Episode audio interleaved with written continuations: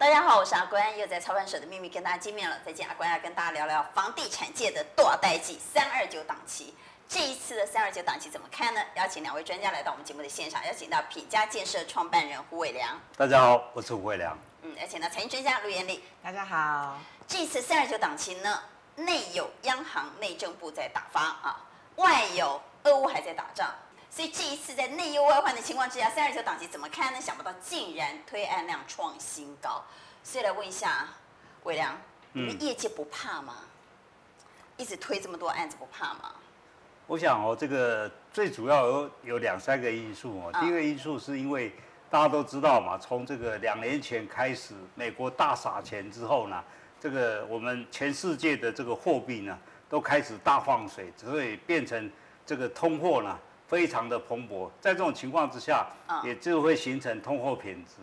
那在通货膨贬值的这种情况下，大家都已经从上一波已经学会了，就是说，如果在通货贬值的时候呢，你如果不去购置资产的话，那么你很可能就会被收割掉。所以在这样这种情况之下，大家尤其是中产阶级啊，没有资产的人，怕就因为这样通膨啊，变得穷上更穷。那在这种情况之下，大家就开始买房，这是第一个因素。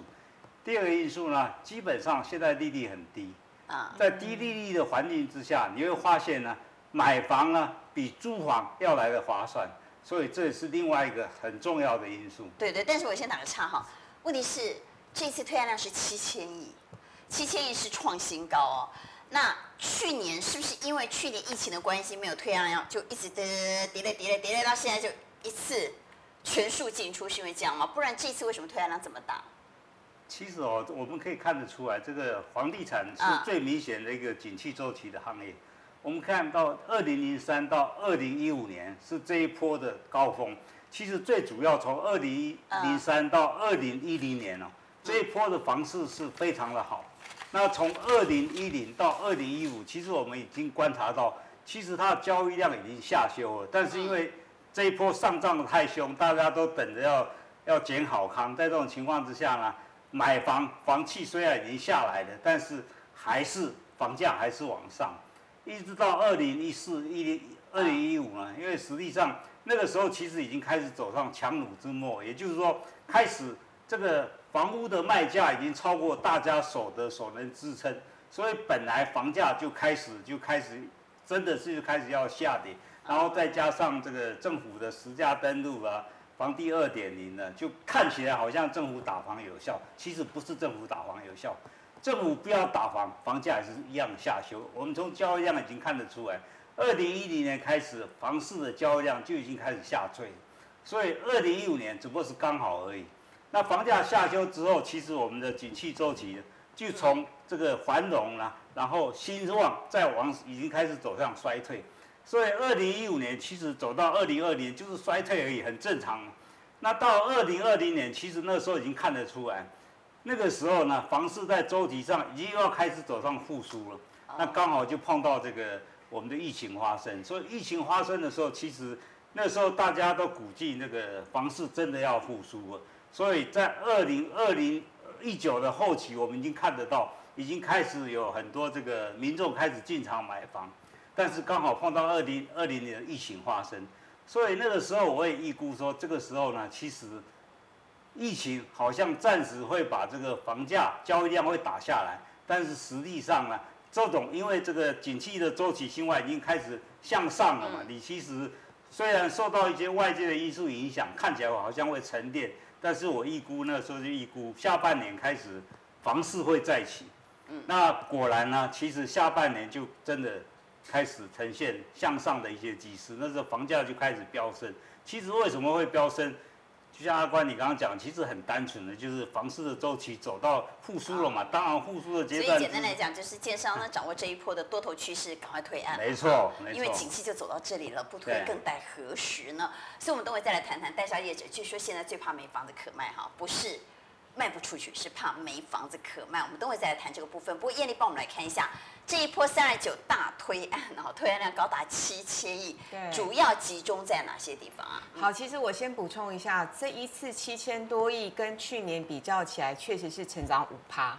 那这也是创史上新高，可是并不是因为推案的总件数创新高，而是因为呢房价涨了。刚董事长讲得很清楚，哦、是因为房价涨了，所以呢整不是量，不是量的，对，是价是量堆叠出来的，没错没错，所以总金额一直是往上跳。那其实这次的呃这个三个九档期哦，大家可以看到呃。呃，就是六都、七都里头都有一些新的一些物件推出来，嗯，包括双北、桃园、新竹等等。那待会董事长可以补充双北的部分哦。那双北我稍微带一下，就是这次会有几个特色，双北包括是有几个大型的都跟案，然后还有超过百亿的豪宅等等。那所以其实我觉得这次三二九档期，我觉得对。建商来说，当然是非常重要的一件事情，因为呢，目前为止，其实业界的看法，坦白说蛮分歧的。有人认为，呃，主要还是因为看起来就像刚刚娟姐前面讲的内忧外患，可是有些人也觉得说啊，反正呢，油价涨不停，通膨压力这么大，其实呃，我们看到前几天，我们的一些主管的机关都已经告诉我们，CPI 极有可能会今年。对，二点九，二点五啊，今年有可能是 GDP 保四趴，其实是就讲难了，意思就是说，极有可能四趴是保不住的。所以我想，其实对很多呃民众来说，现阶段当然自住就是还是有资产的需求，可这时候是不是投资的一个好时间点？我觉得每个区域的状况可能不太一样，因为通膨压力很大，所以这个时候呢，钱放在银行。环境急路来路薄嘛，好，会被通膨给吃掉，是不是买房子是最好的选择呢？偏偏又碰到央行要打炒房，我们都会再来谈这个部分了啊。其实我们看看这两年的统计数字哦，现在推出来楼地板数量确实是没有增加，这几年都维持很稳定的一个数量。但是呢，刚刚跟燕丽讲的一样，房价变高了，它的坪数变小了，嗯，所以总价呢，基本上对那个消费者来讲，它可以出的这个价钱是一定的。那在这种情况之下，它可以出的总价总价带还是维持不变，但是坪数都变小，所以数量表面上看起来是变大。补充说明，反正就是单价变贵了啦，房子越来越贵，所以看起来七千亿很多。其实呢，推出来的量体并没有并没有比过去多了，只是因为房价高涨。那房价还会继续涨吗？我们这个部分等会再来谈啦。不过还是回到代销业者的困境，据说现在代销业者最怕一下子卖光 clean 了之后没房子可以卖啊。呃，确实是这样。其实以我们公司来讲，我们公司在今年哦，在台北市我们推案也超过一百亿。那其实我们新北市跟台北市都推，我们推自己的亲身的感觉哦，是其实是买气是非常的旺。其实这就台北也非常旺吗？不是，据说都在中南部吗？啊、呃，其实之前我们都说北冷南热，没有吗？还是现在温度又回到北部啦？其实北部哦，推案你会发现它的气化是非常快的。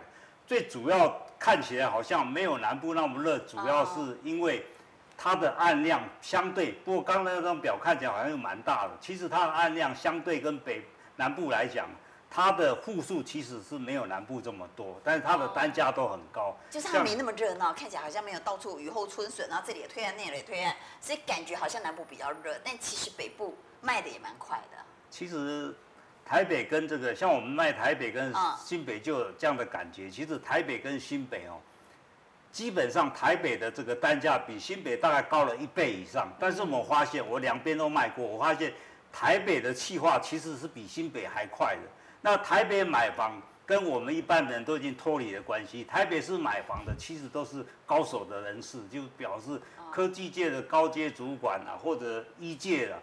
或者这些三师大概都是这个阶层，所以他们买房呢，他们都是有知识的。有知识，大家都知道，通膨时期呢，你再不买房的话，其实你的货币呢，你的钱会被这通货膨胀吃掉。所以他们买房的这种心理呢，比一般人还要来得更急切。所以在这样的情况之下，其实台北市的卖房会显得非常的轻松。好，所以台北市其实虽然你看它贵松松，但是。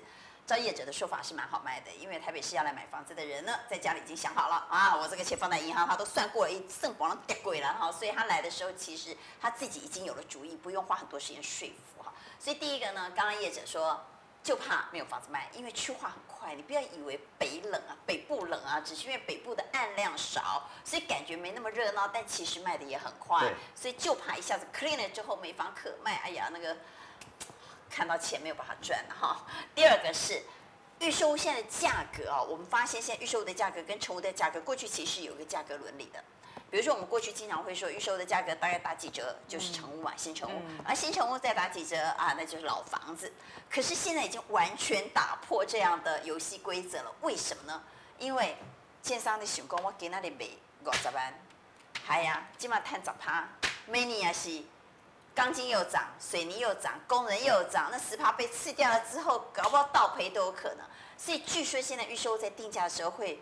预留那个阿 SOBI 的空间，就是万一将来原物料大涨怎么办？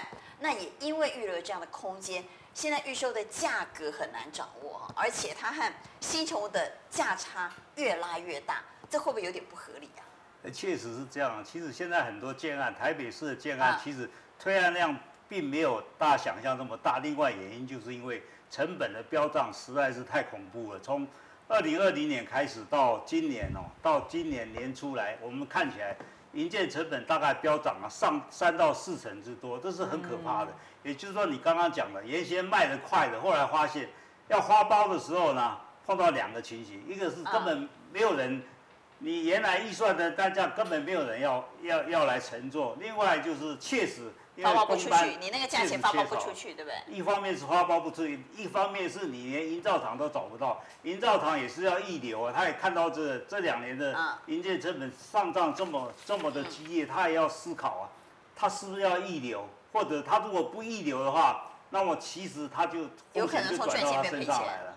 现在盖房子以前呢、啊，都说盖房子如果一平十几万已经不错的，现在盖房子到底一平要花多少成本？现在以台北市来讲，几乎光是营造的直接成本大概就要二十万以上。你说不要算土地吗？不不算土地，也不算一些间接费用，光是你给营造厂承揽的单价，一平就大概都要二十万以上。那二十万以上是豪宅是不是？还是一般的房子？一般的，你大概豪宅都要快到三十万了。以前这个数字大概十二万到十五万，现在大概二十万到二十五万，甚至到差那么多，差非常多。那所以你会发现哦，南部的话更糟糕，因为南部它台北还有这个土地垫底，所以土地虽然也涨了，但是土地就占了这个台北市的大概六成到七。七成半之间，所以你营建成本上涨啊，感觉还没有那么数没那么多。对对对，南部的话不得了，南部的营建成本占一半以上，所以一占三四成，它马上跳高啊。所以实际上，我们都以为这一波上涨哦，这个这个所有的建商都赚得饱饱，其实也不尽然。现在从那那一波的这个萧条期之后呢，房地产商的这个利润就大为打折。那到现在，本来房地产商才正准备说啊。好不容易轮轮到我冒喜哦，开始要赚了，就碰到政府倒啊，一打下去，他本来如意算盘又被打破了。好，我们等会要来讲这一波打房到底会不会有效呢？而且是不是真的打在痛点？会不会伤及无辜哈？所以，我刚刚谈到，第一个是营建成本实在涨太多了，从过去一坪在十几万的成本，现在涨到二十几万。那这么大的成本的成长幅度呢，要转嫁到消费者身上，那当然房价就会涨了哈。所以不要以为奸商赚很多了哈，其实奸商也苦嗨嗨的。还有一个原因是，呃，据说现在因为政府低预收盯得很严，对，所以在推案的时候呢，也蛮多关卡的。造成建商在推案的过程当中呢，经常会拖延时间。那时间就是成本嘛。我这个案子我已经准备要推了啊，我人也找好了，这个接待中心我也盖好了，什么都谈好了之后，糟糕，政府卡关了。时间拖越久，对建商来讲成本就越高。就光光讲那个土地要付利息，也会增加成本啊。所以到底现在政府在清查预售物的时候，会针对哪些部分？不要说卡关了哈，会盯到哪些部分，造成业者的困扰？其实哦，刚刚讲主要政府在这个建商推案 delay 哦，其实不光是只有政府清查，还有营造成本很难掌握，是上一个因素。对，刚刚讲的那，那政府也是一个原因。呃，政府也是一个原因，因为政府对预售现在查气的非常的。他怎么查？他是查你的合约吗？对，他看你的合约，你合约不能转让，对不对？这对建商来讲，因为以前呢，其实合约转让不转让，其实有两个因素，一个是。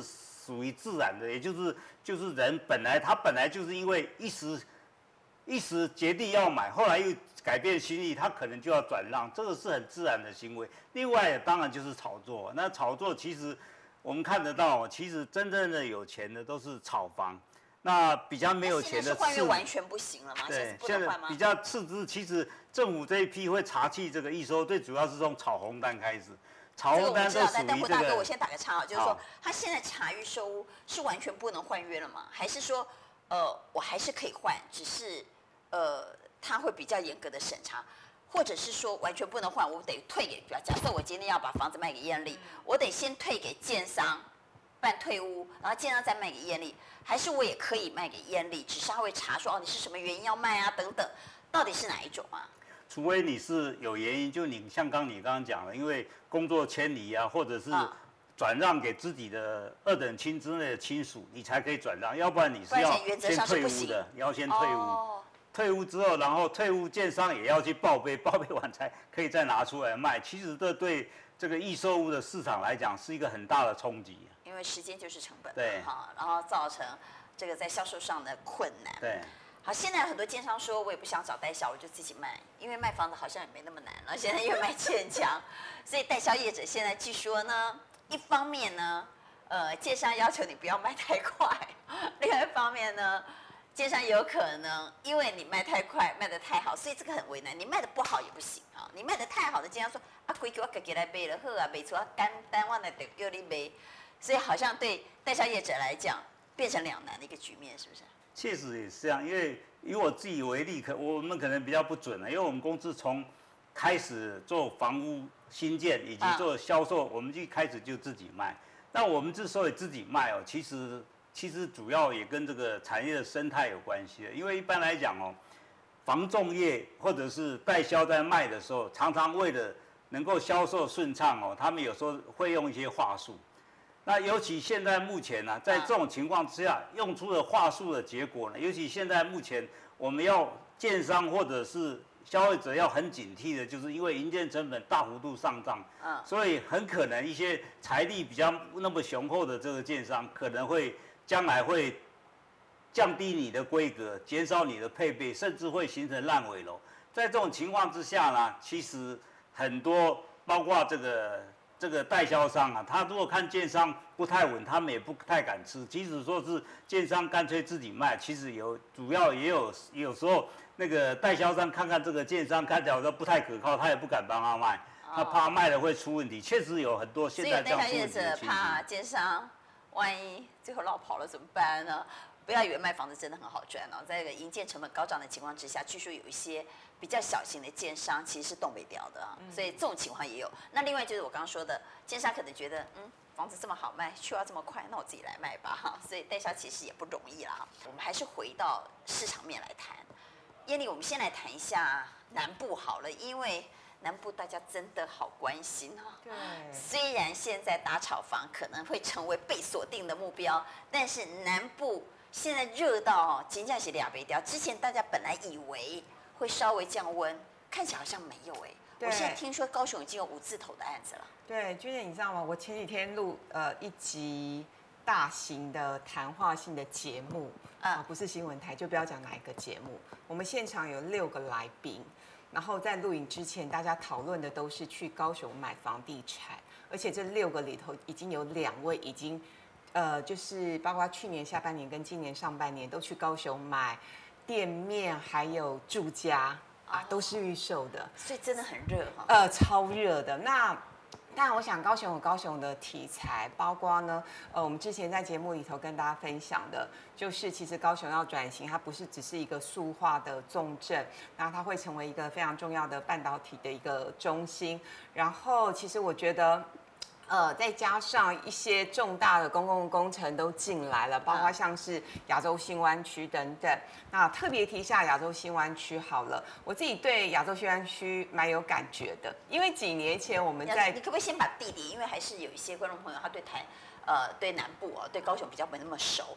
亚洲新湾区它是在哪一个地方？它在前镇区啊，前镇。对，它在前镇区。那呃，当然就是有有些人会说，呃，特别是几年前我们上一些节目的时候，有些专家就说啊，那个太新了啦，都是房价是涨假的啦，很梦幻。太新了。呃，就是它是一个新的题材。哦，太新。那有些人会觉得没有那么成熟。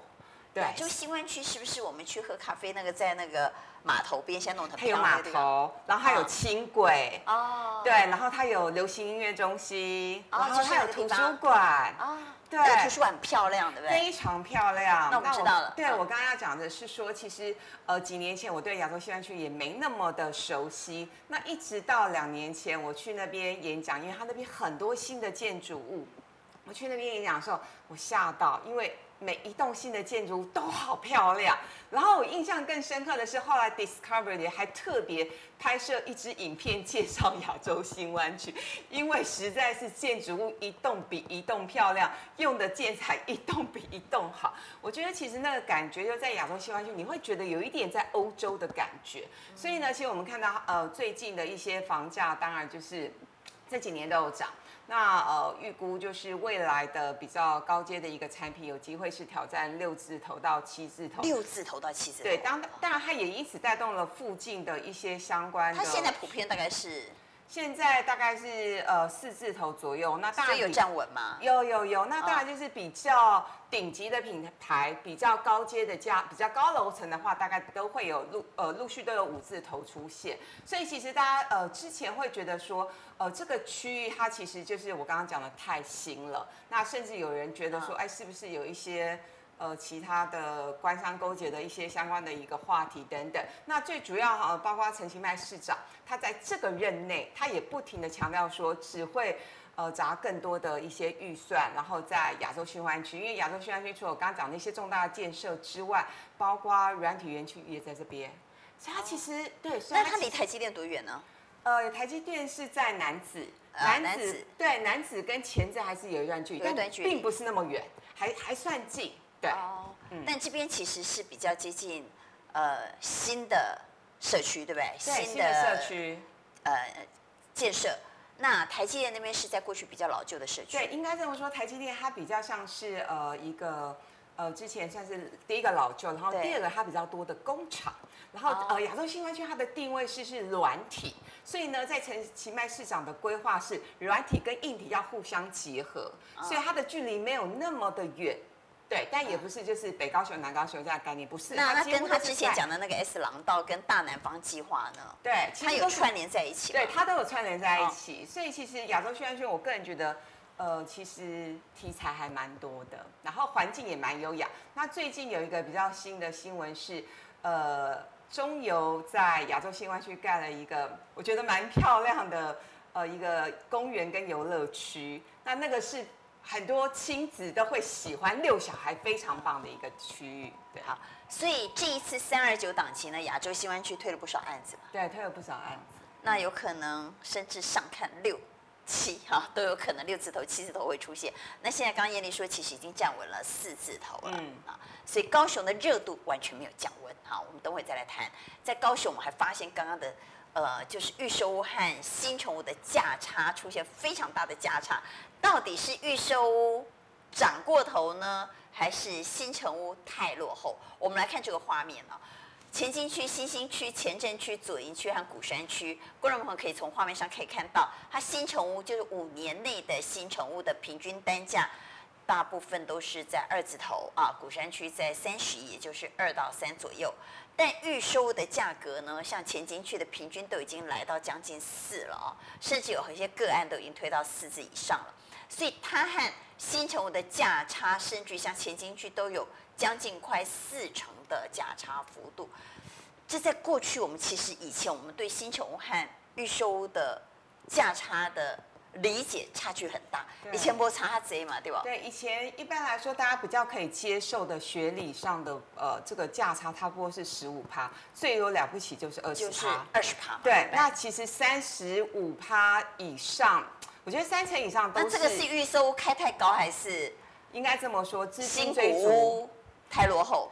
呃，在过去，就是特别是过去这一年，呃。因为资金追逐的情况之下，所以预售物的价格确实是垫高了。所以其实今年为什么很多市场上的声音会建议大家，如果你真的是呃自产就算了啦，好，每个人的选择不一样。但如果你这是要投资的话，可能干脆去买新成屋。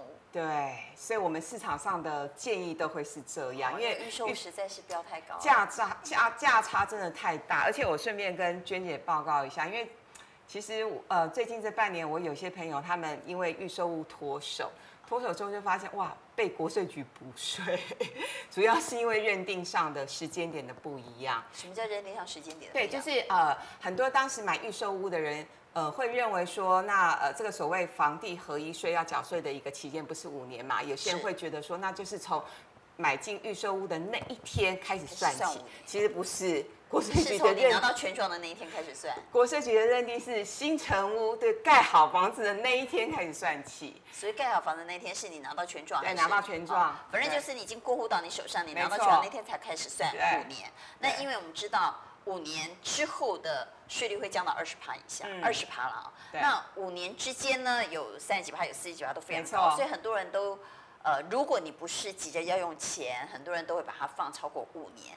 但如果是预收，你买到盖的这一段时间都不能算的话，那你至少可能得放七到八年。没错，普遍都要到八年左右。好，否则你的税是非常高的。好，这是在高雄。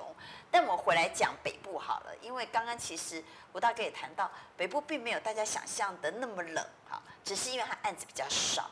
第二个呢，是北部的案子其实不是像南部哦，北部的案子很多都是围老啊、都更啊、重化区这种案子，因为其实也没有新的土地了，所以很多都是都更案啊，或者是围老重建案。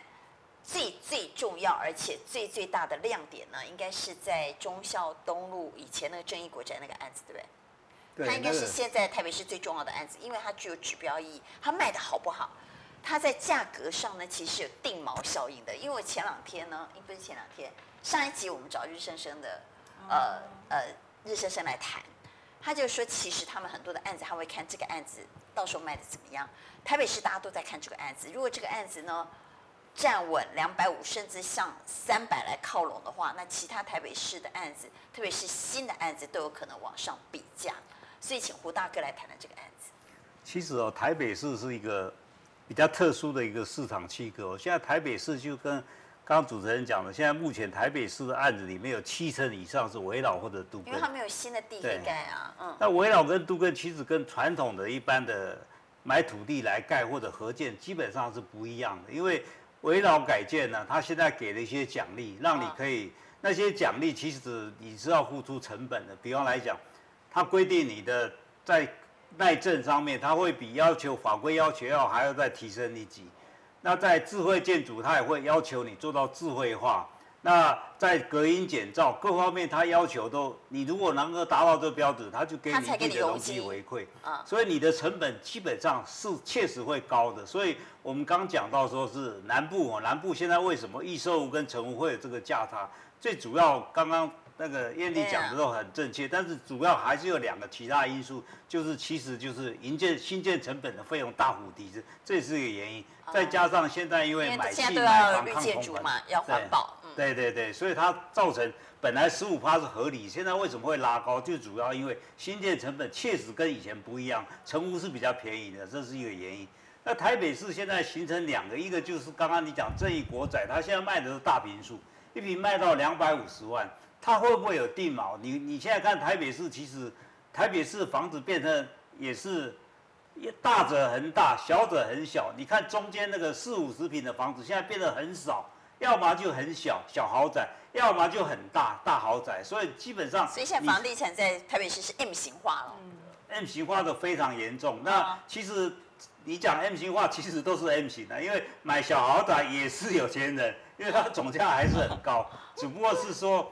年轻人跟中间的四五十平不见了，都不见了，四十平到六六七十坪几乎都已经消失了。现在那个是票房毒药，所以基本上呢，你要嘛就真的做到真正豪宅，你那个以前那种假豪宅，现在基本上是没有办法生存的。所以你说定锚效应呢，应该是定在这个豪超级豪宅。那这个其实这跟一般的房地产市场，就是刚刚那些小豪宅，其实是没有定锚的效果。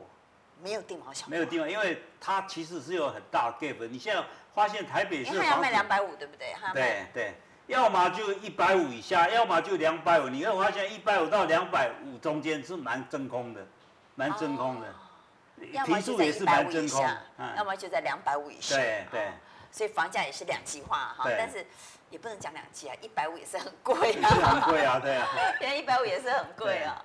那双北、台北呢，其实就是都更啦、围老这个题材比较重要。那比较大的案子，大家比较关注的案子，比较受瞩目的案子，当然就是正义国宅，过去的正义国宅，现在叫台北之星啊。今年是不是要开卖？所以我们要看看它到底卖得如何啊？那这个价格呢，是不是真的能够往上再持续垫高？好，在今天我们台南三二九档期谈到这里，也谢谢两位专家提供最好的意见。同时，这一次三二九档期推案量非常高哦，到底哪些地区是值得投资，哪些地区是好的自住区？我想在今天节目当中，我们稍微粗浅的谈过了，还是希望所有的观众朋友要买房子，货比三家不吃亏了。好，谢谢各位，谢谢两位，谢谢，谢谢。谢谢